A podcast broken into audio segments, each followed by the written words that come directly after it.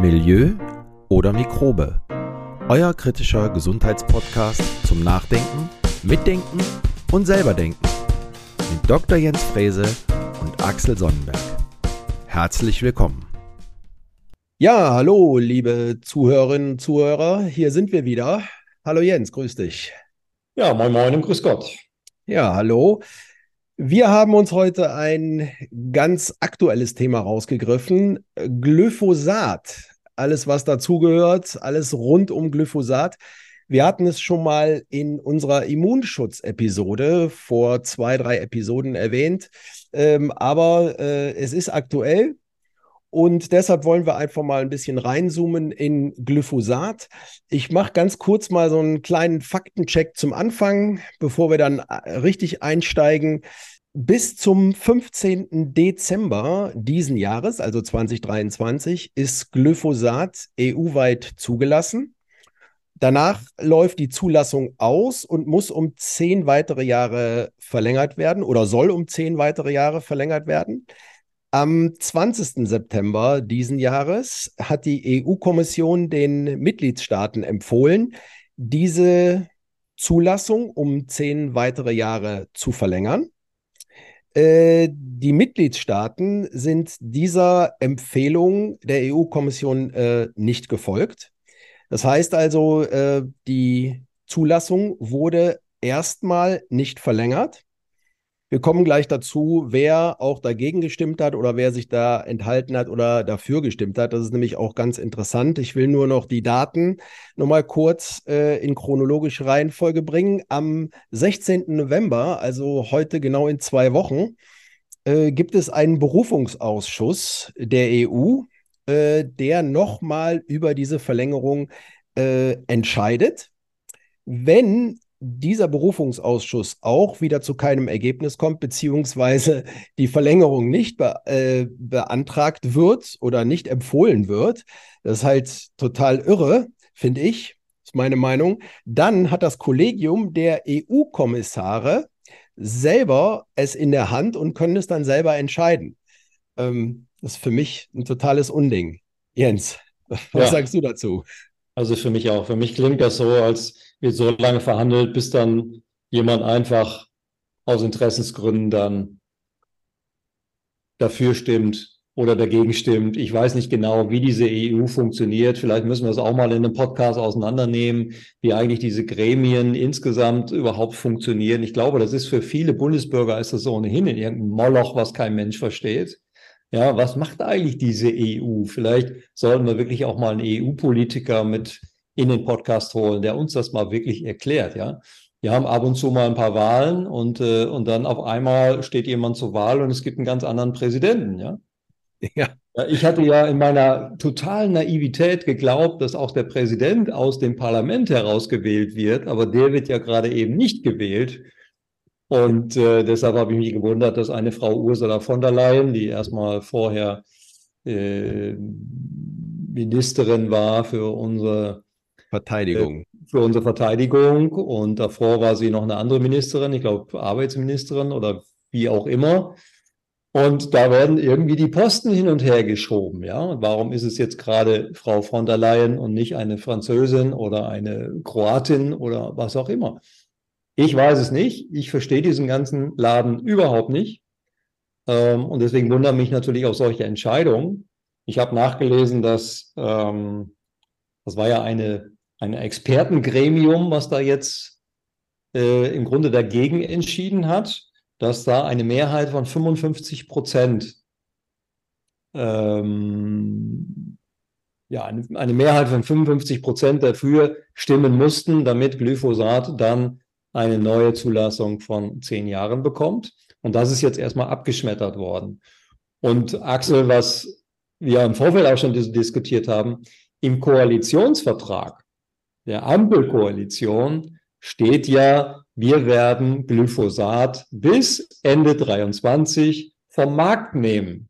Und das, das ist ja schon fast eine arrogante Aussage, denn wir werden es vom Markt nehmen, dabei entscheidet die EU und nicht die Bundesregierung. Ja, Aber ich glaube, weshalb die das da reingeschrieben haben, äh, wir werden das auch verlinken, äh, Seite 37 übrigens, ich habe es genau nachgelesen. Ähm, weshalb die das da reingenommen haben, weil scheinbar die Bundesregierung gesagt hat, okay, wir sind dagegen, dass Glyphosat halt weiter die Zulassung bekommt. Und äh, umso erstaunlicher ist es, dass am 20. September, als diese Empfehlung rauskam oder diese Entscheidung, dass Deutschland sich bei dieser Entscheidung enthalten hat. Also schon ziemlich kurios. Also nicht dagegen gestimmt. Sehr mysteriös. Sehr mysteriös. Ja, wir sind dagegen und wenn es dann um die Entscheidung geht, dann enthalten wir uns. Also das ist für mich kaum nachvollziehbar. Und da wäre es auch mal interessant, mit dem einen oder anderen Politiker mal darüber zu sprechen, weil es hat natürlich was mit Absprachen zu tun. Ich habe dann gelesen, die FDP sei dagegen gewesen. Und äh, also dagegen gewesen, dagegen zu stimmen. und hätte hier interveniert und den Herrn Özdemir gebeten, sich doch zu enthalten. So, jetzt haben wir als Otto Normalverbraucher und als Bürger und als Wähler natürlich ein bisschen Probleme seit, vor allen Dingen seit Corona mit der Glaubwürdigkeit. Und das zieht sich ja im Grunde wie so ein roter Faden weiter, ja. Also es wird uns etwas versprochen und dann wird sich am Ende enthalten.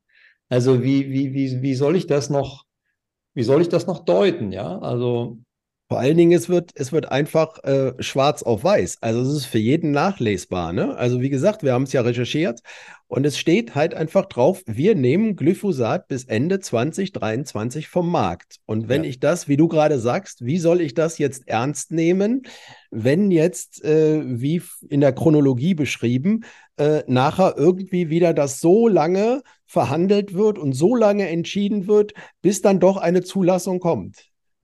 Ja, ich verstehe es überhaupt nicht. Vor allem, wenn man auf die Webseite des Bundesinstituts für Ernährung und Landwirtschaft schaut. Ja, dort steht in einer Pressemeldung, das ist ja eigentlich der Hammer, da steht, Deutschland hat nicht dafür gestimmt.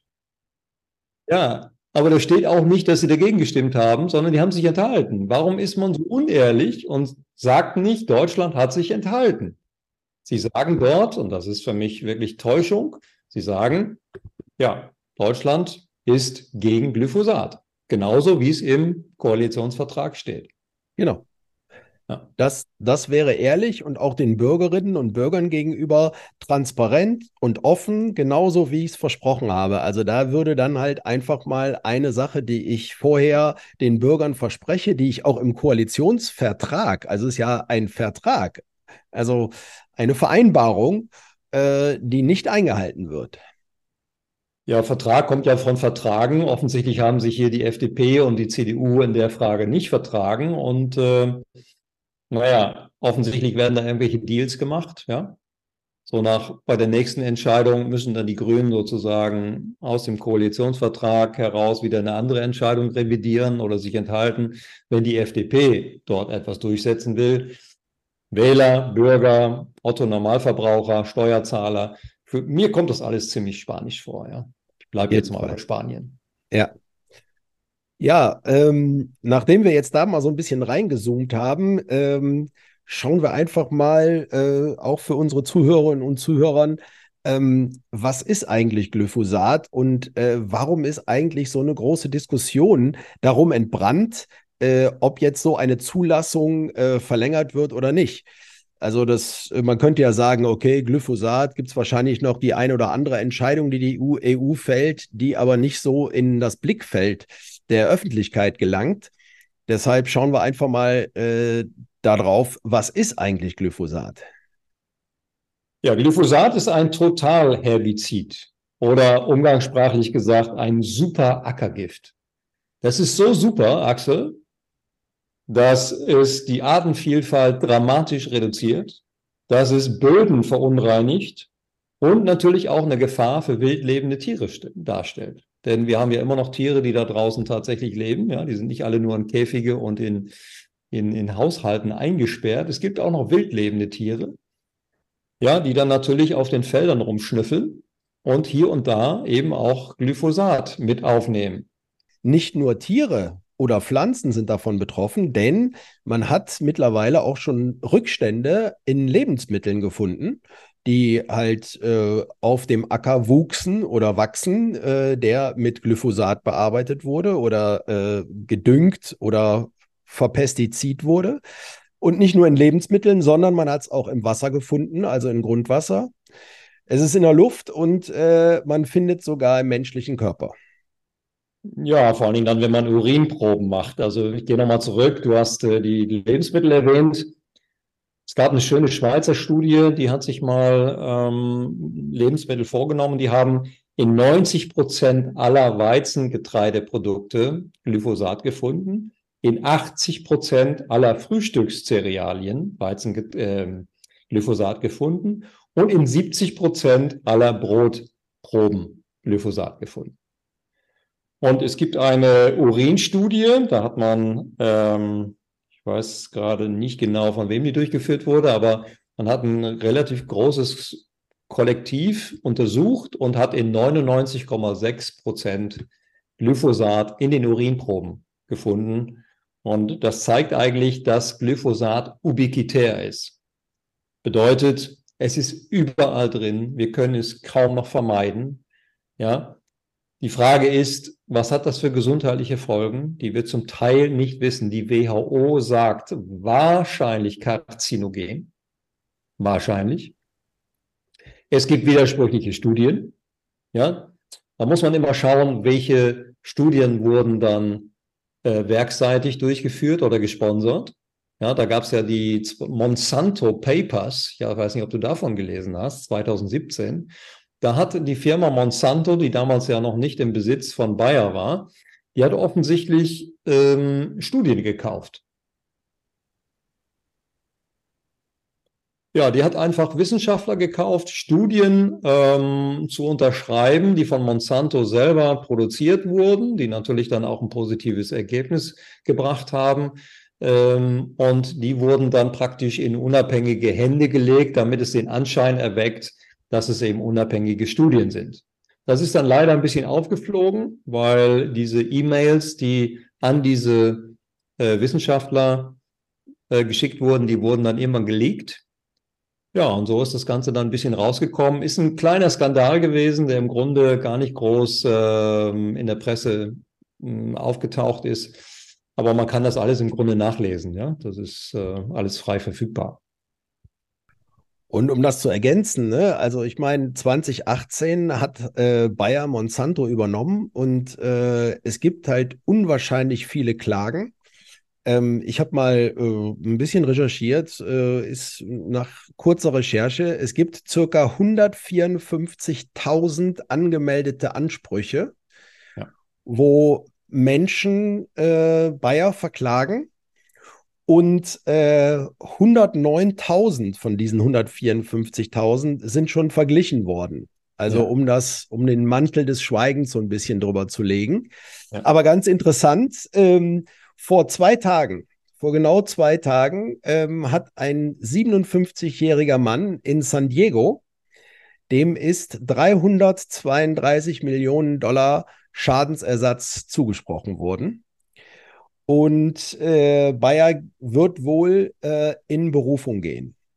Äh, was ich nur sagen will, ist äh, mit diesen Zahlen einfach, ähm, ist es ja irgendwie schon, schon ähm, kurios, dass Bayer für solche Vergleiche, für solche Klagen über 6,4 Milliarden Dollar zurücklegt, jetzt noch, ähm, um solche Klagen dann halt abfangen zu können. Also irgendwas muss ja da dran sein, sonst würden ja nicht so viele Klagen kommen. Also wenn das jetzt ein total ungefährliches Mittel wäre, wenn es jetzt eine, eine, harmlose Hautcreme wäre, dann äh, wird ja keiner 332 Millionen Dollar Schadenersatz bekommen.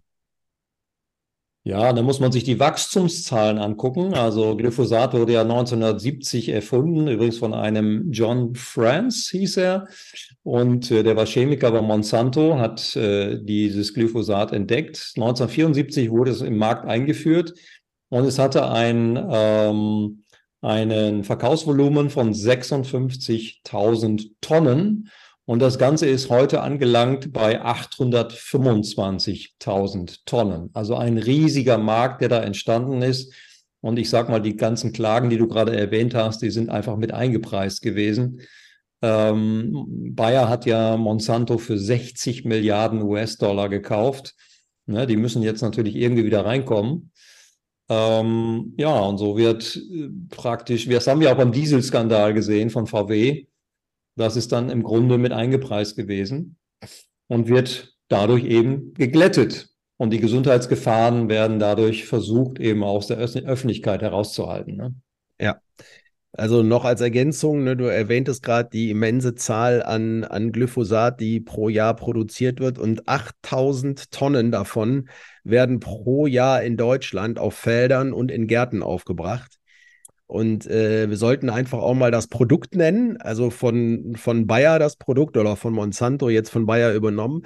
Äh, das kennen viele Hobbygärtner wahrscheinlich. Roundup heißt das.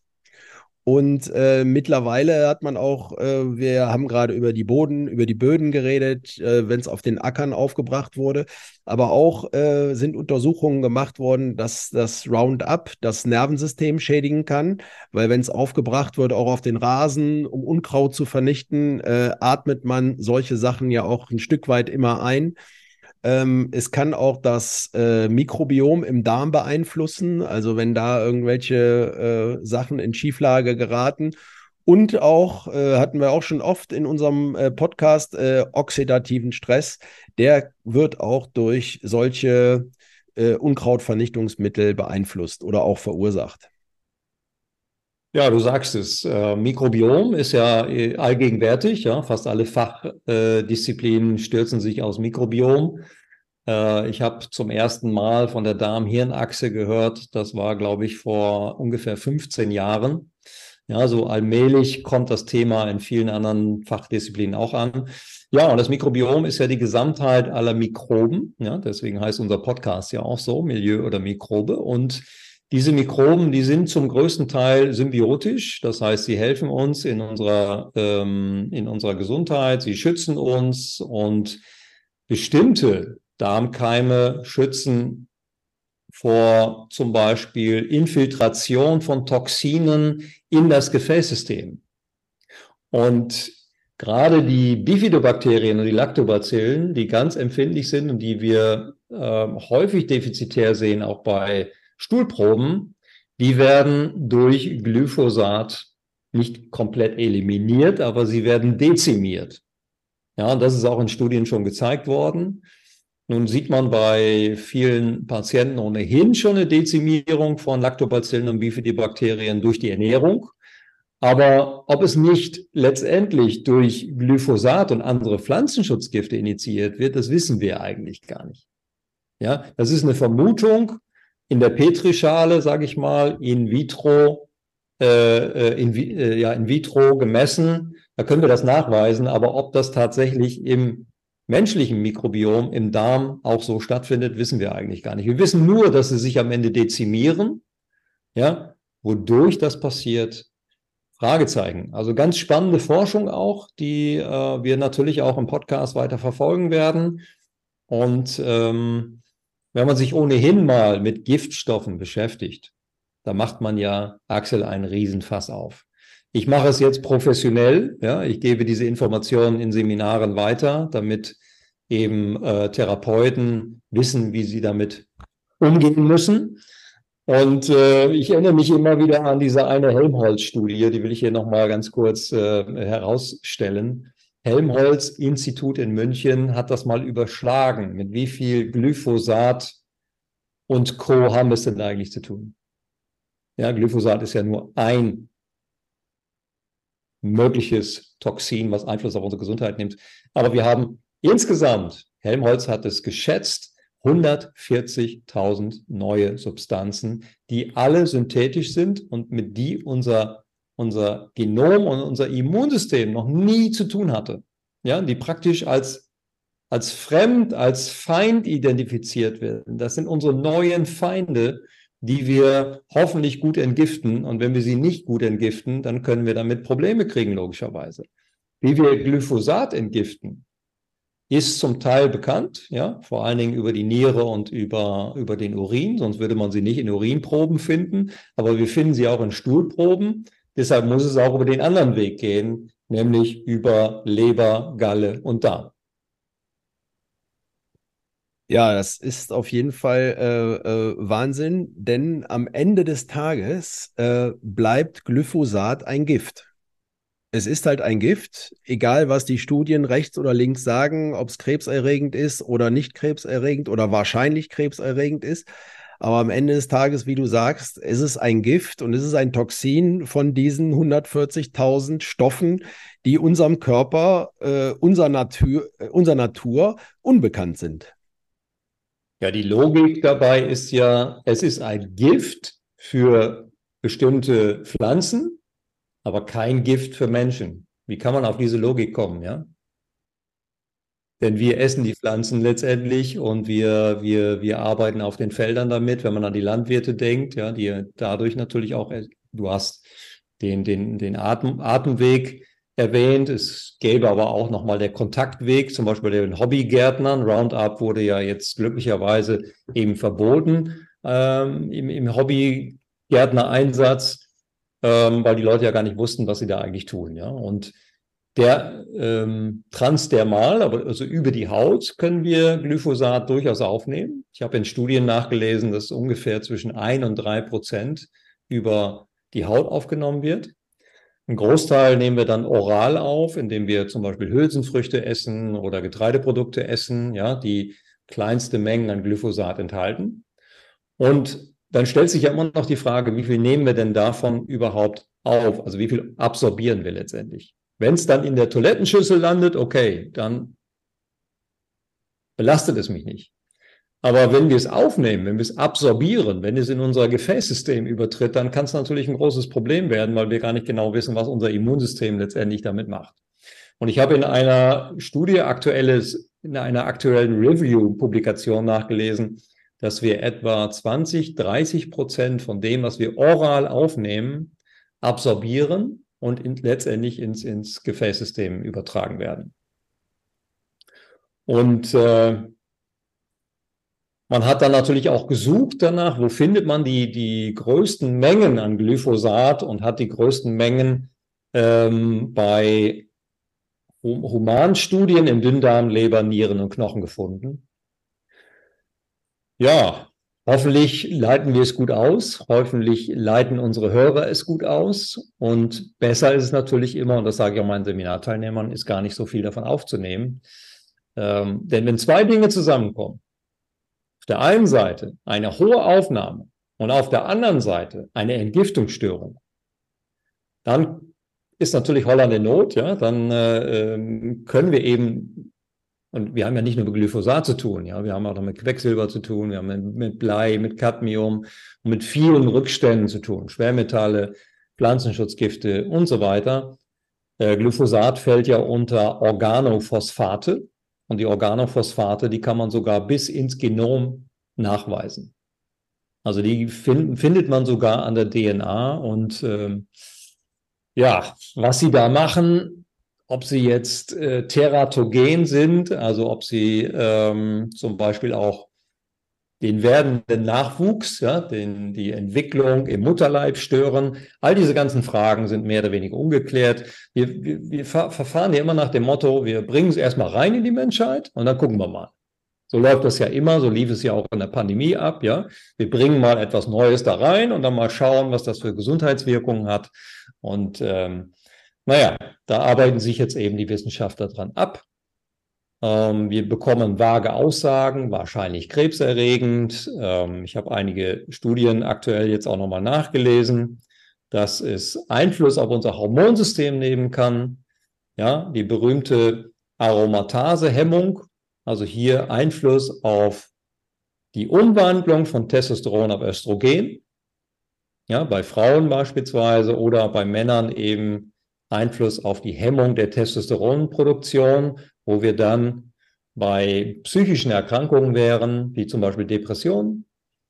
Ähm, ja, das Ganze geht ziemlich weit. Auch Kardiotoxizität ist nachgewiesen, insofern, dass äh, zum Beispiel das Hämoglobin sich reduziert, dass äh, die Erythrozytenzahl reduziert werden kann und, und, und.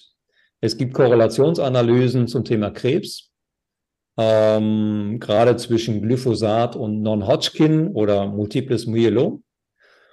Und das ist nicht alles 100% nachgewiesen. Ja, das sind alles Korrelationsanalysen und ähm, ja, mal gucken, wie lange das Ganze noch aufrechtzuerhalten ist.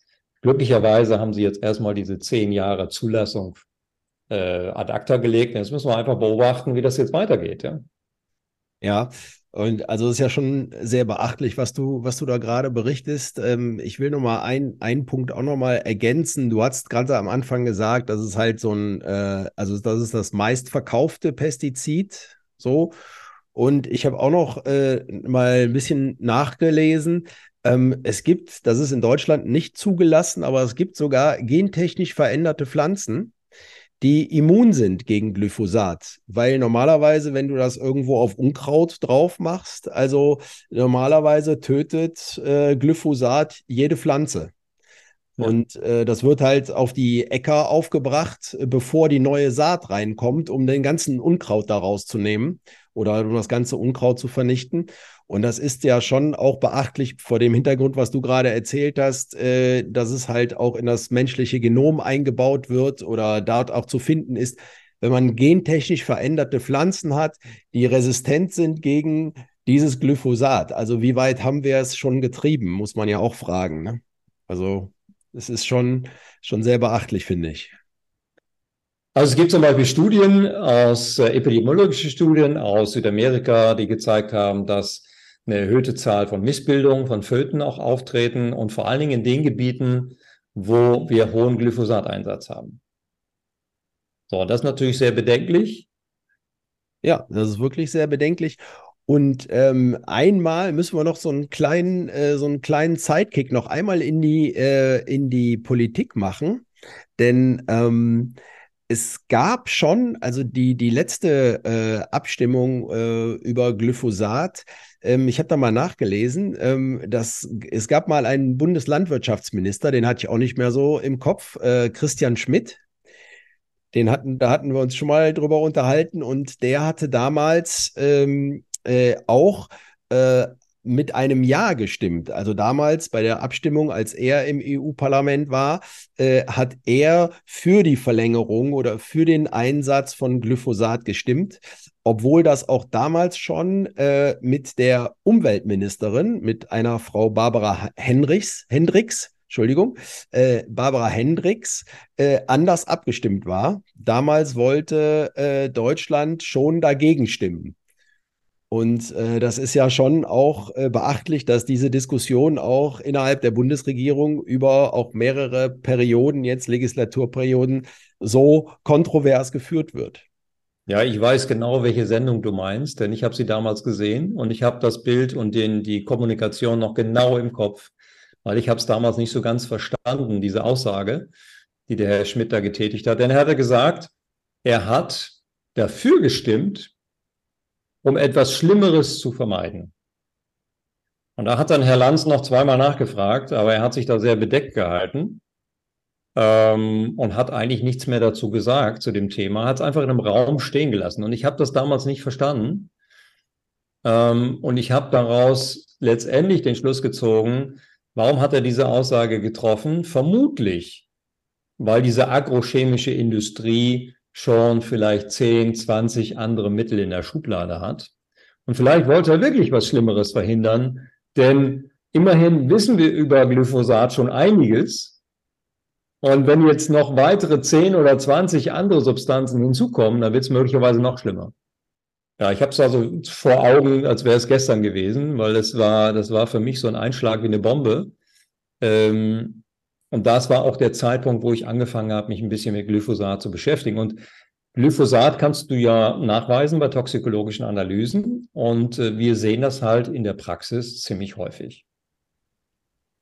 Und bei dem Thema Vergiftung und Entgiftung müssen wir immer berücksichtigen, wir haben ja nicht nur Glyphosat. Ich habe vorhin die 140.000 erwähnt.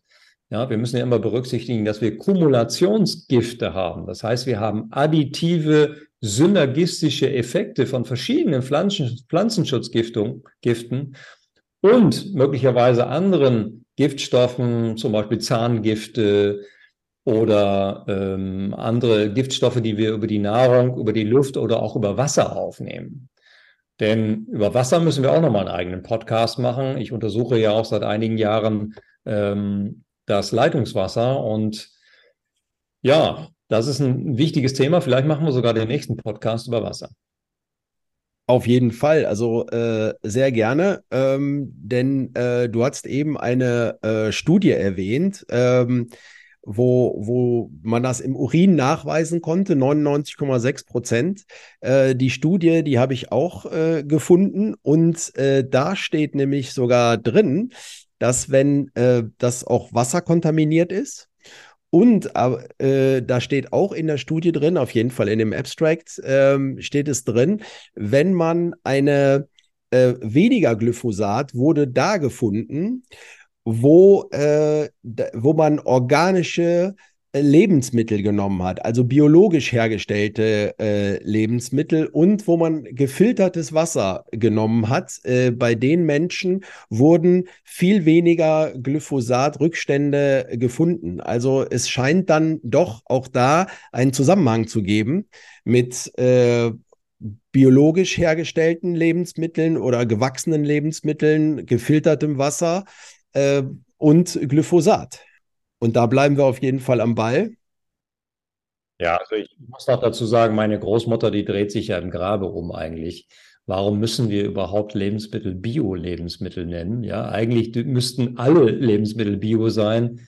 Und äh, meine Großmutter hatte eigentlich auch noch den Zustand, dass alles Bio war. Ja, damals brauchten wir diese Begrifflichkeit gar nicht. Heute brauchen wir 10, 15 verschiedene Gütesiegel, um darzustellen, das eine ist Bio und das andere ist nicht. Wir haben ja auch bei Bio unheimlich viele unterschiedliche Klassifizierungen. Ja, wir haben sehr strenge Biosiegel und wir haben sehr schwache Biosiegel, wie zum Beispiel das EU-Biosiegel, was, was das schwächste ist. Ja. Dagegen haben wir sehr starke Biosiegel, wie zum Beispiel Demeter oder Naturland oder Bioland. Ähm, ich habe mich mal durch so einen Kriterienkatalog gekämpft.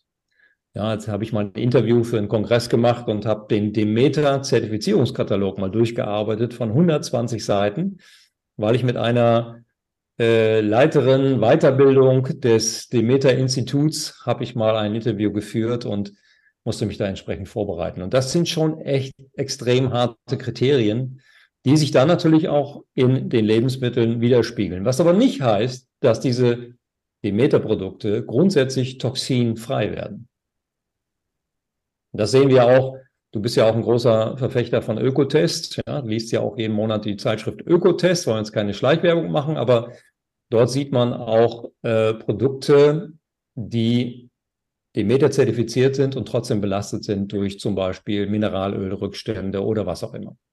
Und äh, du sagtest auch gerade äh, mit den Bio-Siegeln und äh, Bio ist nämlich nicht immer gleich Bio. Äh, nur ein kleiner Sidekick. Du hast gerade die Zeitschrift Ökotest erwähnt und auch äh, bei dir im Instagram-Kanal hast du es auch erwähnt. Da wurden letztens auch mal so Bio-Chips, äh, vegane Bio-Chips getestet und äh, die schnitten am schlechtesten ab von allen Produkten. Also da waren äh, konventionelle äh, Chips-Produkte, schnitten da halt viel besser ab. Das ist halt, äh, wie gesagt, Bio ist nicht gleich Bio.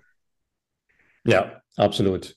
Wir haben das Thema gerade heute im Seminar besprochen. Ja, ultraprozessierte Nahrungsmittel, auch darüber müssen wir nochmal einen Podcast machen, äh, was denn da eigentlich passiert, ja, bei diesen ganzen ultra-hoch-Erhitzungsprozessen, auch ne, Chips, je nachdem, wie sie auch hergestellt werden, ähm, je nachdem, welche, welche Öle, welche Fette genutzt werden, ja, finden wir nachher andere Rückstände, was wir nie vermeiden können, wenn wir Chips essen. Ich will jetzt den, den, den, den Fußballabend den nicht versauen, aber ähm, du, du kannst aus keiner Chipsorte letztendlich das Acrylamid vermeiden. Ja, auch da müssen wir vielleicht nochmal einen Podcast drüber machen. Acrylamid, das ist auch ein Stoff, der, der vermutlich Karzinogen ist, wissen wir nicht so 100 Prozent, aber ähm, man kann eigentlich nur die Empfehlung geben, möglichst hoch erhitzte Produkte zu vermeiden. Noch ein, noch ein Punkt zum, zum Abschluss vielleicht, weil äh, damit hatten wir angefangen ähm, mit der Politik und mit der, mit der Zulassung, wie auch das ganze Prozedere in der EU-Kommission funktioniert und oder wie das vonstatten geht. Und du hattest am Anfang gesagt, ja, also du weißt manchmal gar nicht, äh, und ich ja auch nicht, äh, was da entschieden wird, wie es entschieden wird, äh, welche Kriterien da sind. Und ähm, ich habe es mal rausgesucht. Es gibt auf der Seite der auf der Seite der European Food Safety Authority, der EFSA, da gibt es, äh, äh, die machen auch Vorschläge oder die sind äh, äh maßgeblich daran beteiligt an, an Untersuchungen, äh, die dem äh, die dem EU-Kommission, die der EU-Kommission vorgeschlagen werden. Und da gibt es ein Peer Review zu den Pestiziden ähm, und äh, zu Glyphosat. Und ich habe mir das äh, rausgesucht und das ist äh, übrigens die Grundlage auch für diese Entscheidung in, dem, äh, in der EU-Kommission. Das ist am 26. Juli dieses Jahr veröffentlicht worden. Und sage und schreibe sind das, jetzt halte ich fest, 1131 Seiten. Der Peer Review. Der Peer Review. Und das äh, ist schon sehr ordentlich. Und dann denke ich mir, also. Da fragt man sich, welcher Gutachter hat das durchgearbeitet? Genau. Und, und hat jeder in der EU-Kommission auch die 1131 Seiten gelesen, aber nicht nur gelesen, sondern auch verstanden. Also das ist. ja, ja, und du, äh, du musst ja bedenken, Peer Review heißt ja, dass unabhängige Gutachter das kontrolliert haben, beziehungsweise gelesen haben und dann kommentiert haben. Und so läuft es ja immer in der Wissenschaft. Man reicht etwas ein und dann gibt es Gutachter, die der, die der Texter nicht kennt. Ja, das läuft dann über das entsprechende Journal. Und die werden dann beauftragt, ja, das zu begutachten und das zu kritisieren. So. Es ist normalerweise spielt sich das natürlich im Rahmen von, ich sag mal, 10 bis 30 Seiten ab. Wenn du jetzt aber 1100 Seiten hast, dann frage ich mich, welcher Gutachter hat das durchgearbeitet? Denn die Gutachter werden normalerweise dafür nicht bezahlt. Ja, würdest du dir zwei, vier Wochen Zeit nehmen, das unabhängig in einem Peer-Review-Verfahren als externer Gutachter das durchzuarbeiten, ohne dafür bezahlt zu werden? Das kann ich nicht glauben. Das werden wir nochmal versuchen rauszufinden. Also ich werde es auf jeden Fall in den Show Notes verlinken. Kann sich jeder angucken, ist frei zugänglich auf der Seite das Peer Review. 1131 Seiten. Ja, Wahnsinn. Wahnsinn. Ja, ja äh, interessantes Thema auf jeden Fall. Und ich denke, wir bleiben da am Ball. Wir bleiben dran. Wir bleiben dran. Wir bleiben am Ball. Am 16. November gibt es den Berufungsausschuss für die weitere Zulassung.